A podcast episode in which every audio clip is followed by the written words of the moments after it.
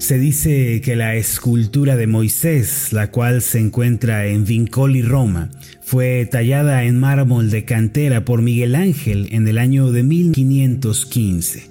Esta es una obra que tomó cerca de tres años en ser terminada.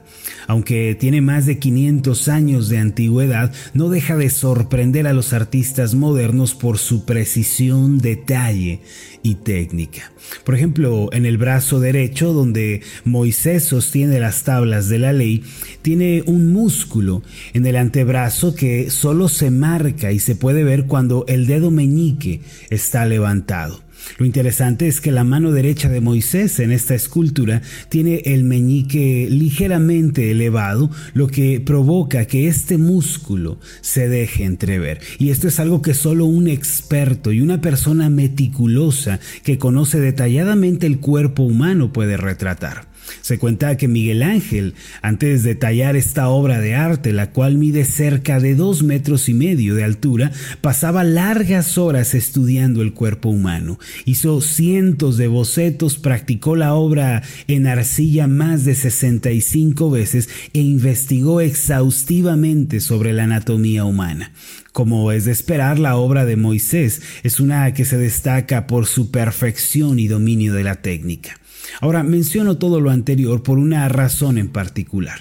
Permítame explicarle. Al igual que sucede con un artista que quiere plasmar una obra de arte y para ello tiene que dedicar su vida al estudio, al análisis, a la práctica, los hijos de Dios deben dedicar sus vidas al conocimiento de Jesús, al análisis, a la profundidad en Jesucristo con la finalidad de poder retratarlo en su propia manera de vivir.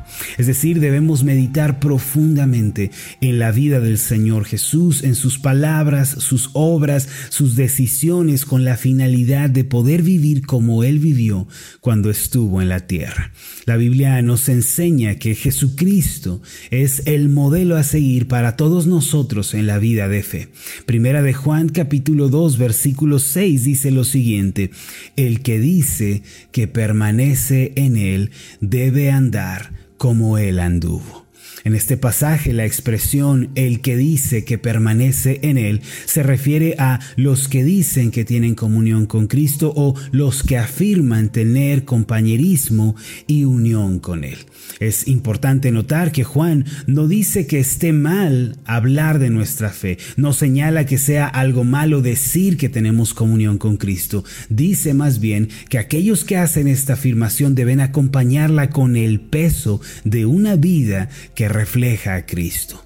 Para todos nosotros que decimos que tenemos comunión, compañerismo con Él, eh, a Juan señala lo siguiente, deben andar como Él anduvo deben vivir como Él vivió. Y aquí la palabra andar es la palabra caminar que muy comúnmente se refiere al estilo de vida de una persona. Por otra parte, el apóstol Pablo dijo estas palabras en Efesios capítulo 5, versículo 1. Sed pues imitadores de Dios como hijos amados. Es decir, no solo Juan, sino ahora también el apóstol Pablo nos enseña que nuestra vida debe conformarse, debe parecerse a la de Cristo. La palabra imitadores en Efesios 5.1 en el idioma griego es replicantes.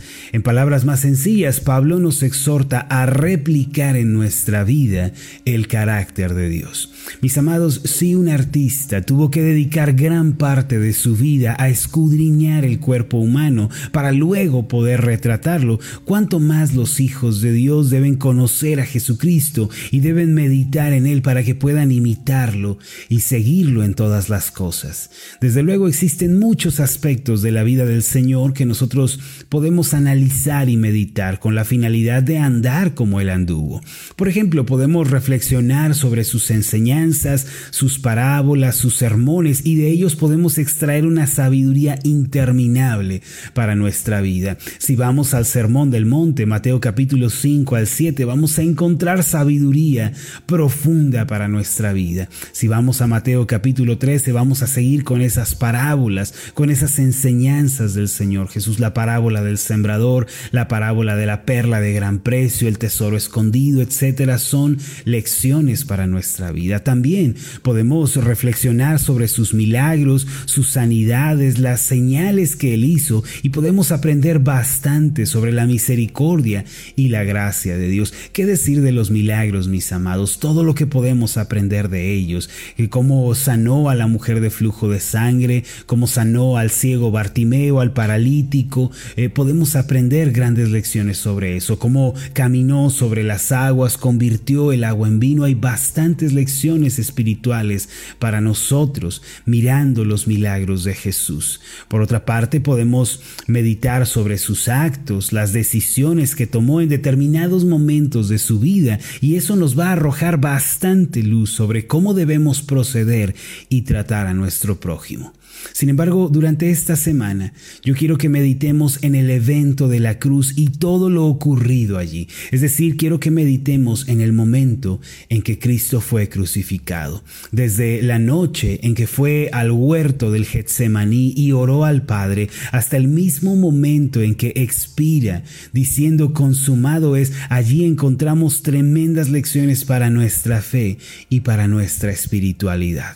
A través del evento de la cruz, podemos aprender sobre la obediencia de Jesús con relación al Padre Celestial.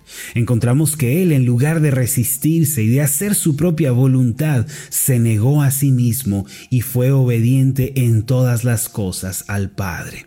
A través de este evento de la cruz aprendemos sobre la humildad del Señor. En vez de jactarse, de adoptar una postura arrogante, Él elige marchar hacia la cruz como una oveja que va al matadero. No abre su boca, no maldice a los que le ofenden, no responde con ataques a sus adversarios, antes decide callar y encomendarle su situación a Dios. La cruz del Señor también nos enseña que todo dolor es pasajero. Nos enseña que no bien hay sufrimientos en la vida, estos no, no, van a durar para siempre, sino que todos ellos tienen una fecha de vencimiento. Mirar esta realidad nos ayuda a sobreponernos a la situación actual, a la aflicción presente. Otra lección que podemos aprender de la cruz del Señor es que eh, nos damos cuenta de que aunque no podemos controlar las reacciones y las actitudes de otros, sí podemos y de hecho somos responsables de la manera en la que nosotros tratamos a los demás.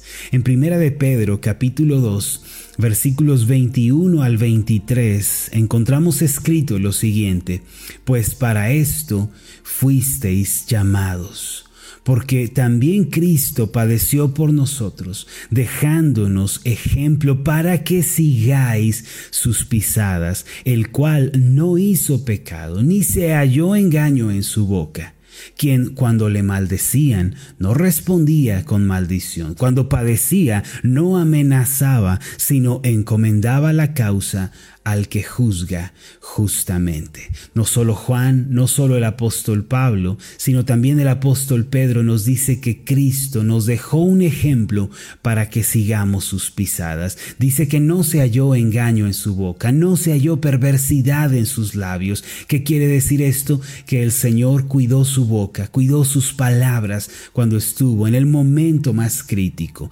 También se nos dice que cuando le maldecían, Él no respondía con una maldición cuando padecía no amenazaba a los otros, sino por el contrario, Él nos dejó esta grandiosa lección que cuando uno sufre, cuando uno está siendo oprimido por otros, lo mejor que se puede hacer es encomendar la causa al que juzga justamente.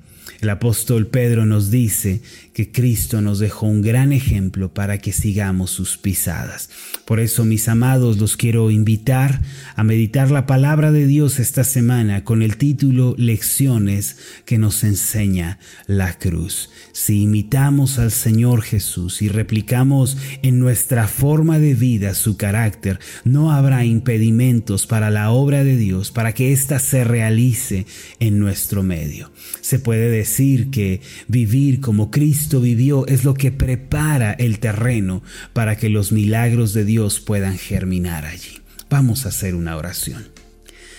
Padre Celestial, gracias por tu Hijo Jesucristo, quien es nuestro ejemplo a seguir.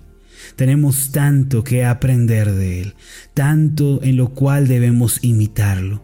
Por eso te pedimos, Señor, prepara nuestros corazones. Así como la arcilla es preparada, el barro se prepara para que el alfarero pueda moldearlo. Así, Señor, prepara nuestros corazones para que sean moldeados y conformados a la imagen de Jesucristo. También te pedimos, Señor, que nos sigas revelando más y más a Cristo en nuestros corazones. Déjanos ver con más claridad a nuestro Salvador. Déjanos conocerlo más, te lo pedimos. Y así también, Señor, oramos que a medida que le conocemos, a medida que le vamos descubriendo, nuestras vidas vayan siendo transformadas. No queremos quedarnos en la teoría, queremos ir a la práctica, queremos vivir lo aprendido. Ayúdanos, Señor, pues si tú no estás involucrado en el asunto, todo lo demás es en vano. Si tú, Señor, no nos acompañas, entonces nada podemos hacer. Por eso, acompáñanos, fortalécenos, sé tú haciendo la obra en nuestros corazones. Esto te lo pedimos en el nombre de Jesús, nuestro Señor y Salvador. Amén y amén.